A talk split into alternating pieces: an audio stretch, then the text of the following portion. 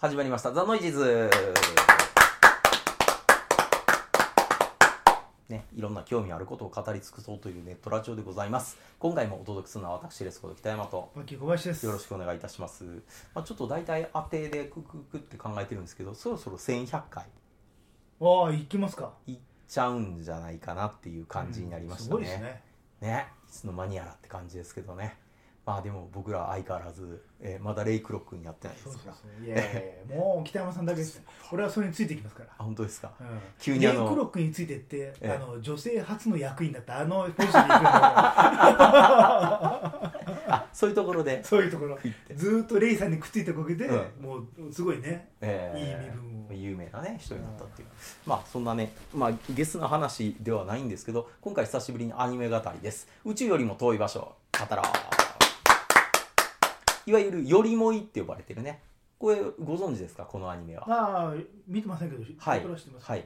まあ女の子ね4人がパーンと出てくるビジュアルとかいろいろこう軽音とかその以降のねうん。なんか思わせるようなものだったんですけどなかなかねこれが全話通して見てみると熱いというかなんか人からこうバカにされていたりとか人からこう迫害を受けたりとかですね。こうみんな傷を持った話を結構クローズアップしていて感動したんですよね。ああ。なるほどねと。最終的には不動産をリースすればいいって話。違うそれはレイクロック。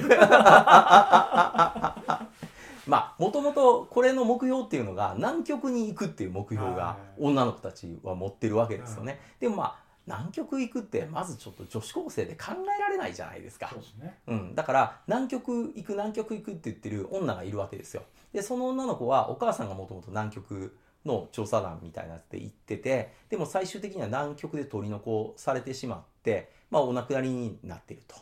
いうことでその娘がどうしてもそのお母さんが死んでるであろう南極に行きたいんだということを言っててでもうずっとそれのためにアルバイトして資金をずーっと貯めてるわけですよ。うん。なんとかこのお金で。って50万ぐらい持ってるのかな？うん。もうその時高校でねガーって働いてガーってやってるわけですよ。でそれと主人公の女の子っていうのがまあ出会うわけですけども友達とはみんなもう学校でも有名なんですよ。あいつ南極南極っつって。うん。うん。行けるわけないのにって。なんか一人で頑張っちゃってさみたいなってわーって言われてるわけですね。でも、まあ、南極に絶対行くとどんな方法を使ってでも私はいくらバカにされてもいいと、うん、南極に行ってやるんだっていうのをずーっと思ってて。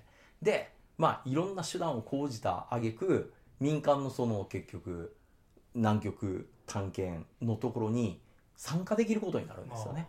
でなった時にこう朝礼でね今度あのうちの高校からなんと南極に行く女の子が2人出てきましたみたいなんで、どうぞってバーって上がった時にもう言ったのがざまあみろですよ。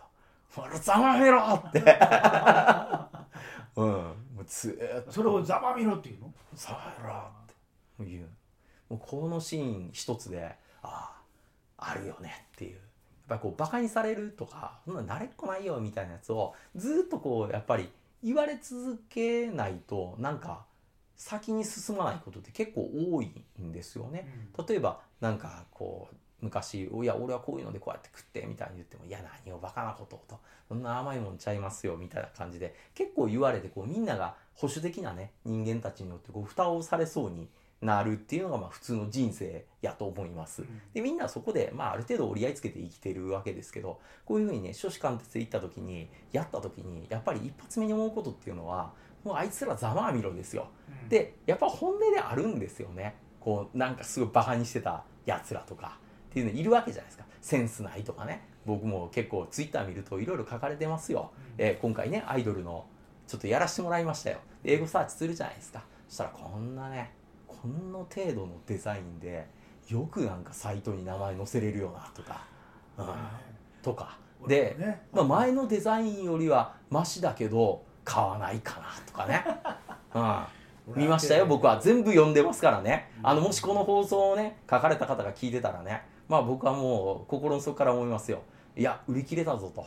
ざまみろと、うん、お前がもう欲しがってる T シャツ絶対増産してやんねえっていう、うん、買った人ありがとうと。それをもうどんどん着てね。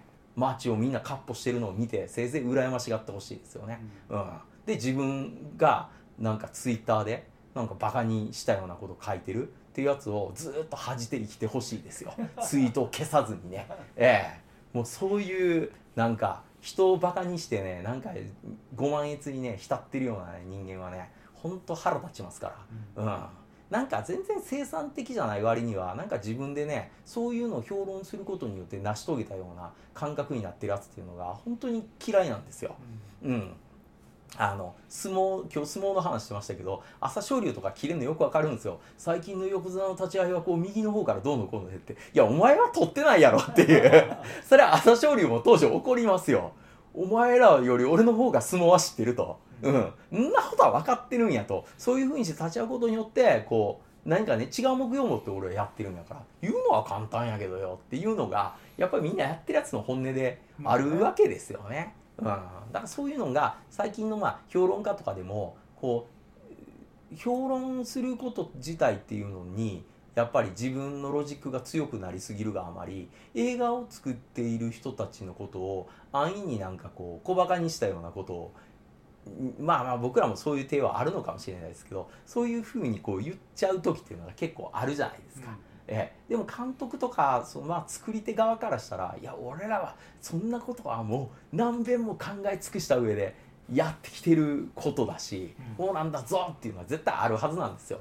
でもうずっと売れた時に「ざまあみろ」をね言いたいとねず常にね僕はねそういう気持ちってあるんじゃないかなと思うんです。でさらにこのアニメ後半でもっともっと4人の女の子たちの、まあ、それぞれのこうエピソードが進んでいくにつれて全員がそういうのあります。だからあの例えば一人の女の子っていうのは高校中退してるわけですけどもその高校中退した理由っていうのが、まあ、友達とかにこう裏切られた経験を持ってるわけですね。陸上部やったんですけど、まあ、陸上でもう頑張って先輩とか抜かしちゃいなよって抜かして実力の世界だから頑張ろうとかって言っててで本人その気になって頑張ったわけですよ。で陸上の代表に選ばれたんですけどなんか3年最後の試合なのになんかあいつ空気読まずになんか私らを差し置いて出るってどういうことよっつって先輩が言い出したら友達たちがこう急にきびすを返してですね「ええそうですよね」っつって。で代表名乗ってたの？なんかもうあの私もちょっと空気読まなすぎかなとか思いますとか言っててそれを聞いちゃうんですよね。聞いてもバカバカしいなとこういうなんか不毛な。でもう陸上やめちゃうんです。で学校ごとやめちゃって。でそれがあの今度南極行きますって言ったらメールとかで来るわけですよ「おめでとう」とか言ってそいつらがね。で来てるやつに対してこのざまあみろの女がですよ。そのメールをごめん見ちゃったと、うん、人のメール見るの悪いって分かってるんやけど気になるから見たと。見たらなんかこういうね友達すらしやがってのでまたこうブチギレですよ。で南極のその放送のやつをうまく使ってそいつらに言うわけですよ。二度と連絡してくんなと私の友達に、うん、お前らはなんか一人の人間を高校中退に追い込んだっていうことを一生恥じて生きろって。あったかっつって。だとまあ放送で言っちゃうそうそう放送でもななんかそいつらにも本人にも言って「ええー」っていう。ああっていう「分かったか!」って言って「お前らのやったことはそれぐらいのことやったんじゃ!」って言って。最高。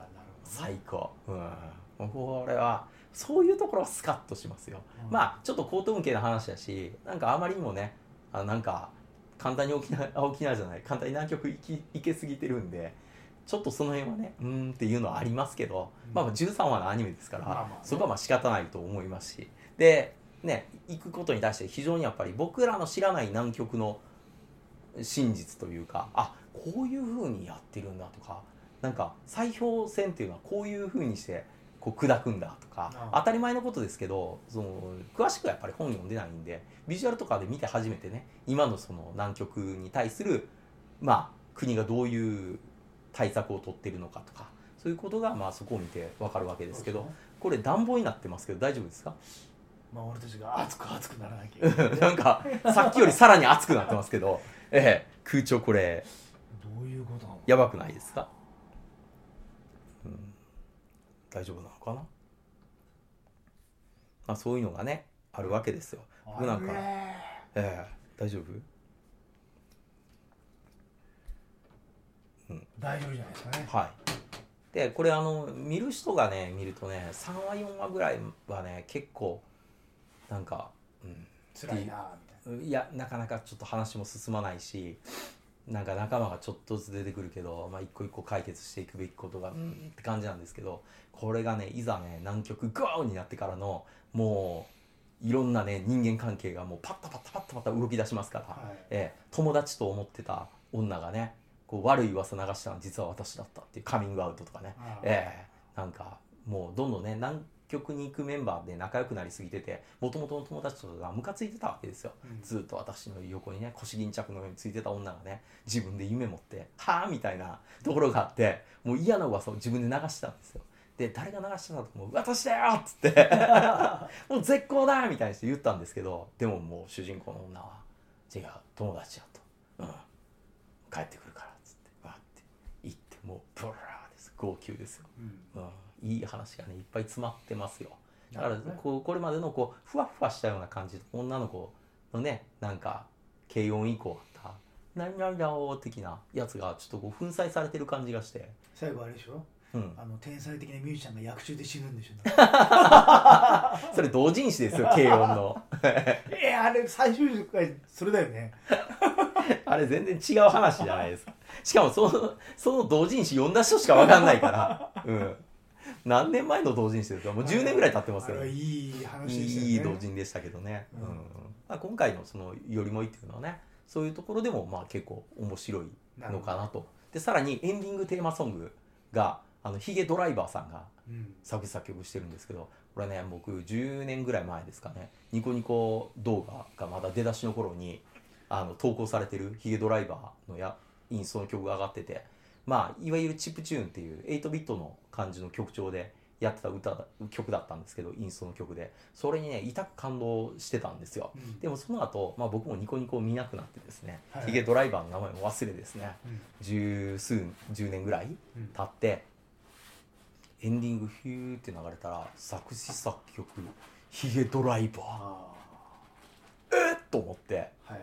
ヒゲドライバーは10年間やっていたのかと思って音楽すごい聴いてる方だと僕思うんですけど10年ぐらいヒゲドライバーのこともう忘れてたし引っかかったこともなかったんですよ。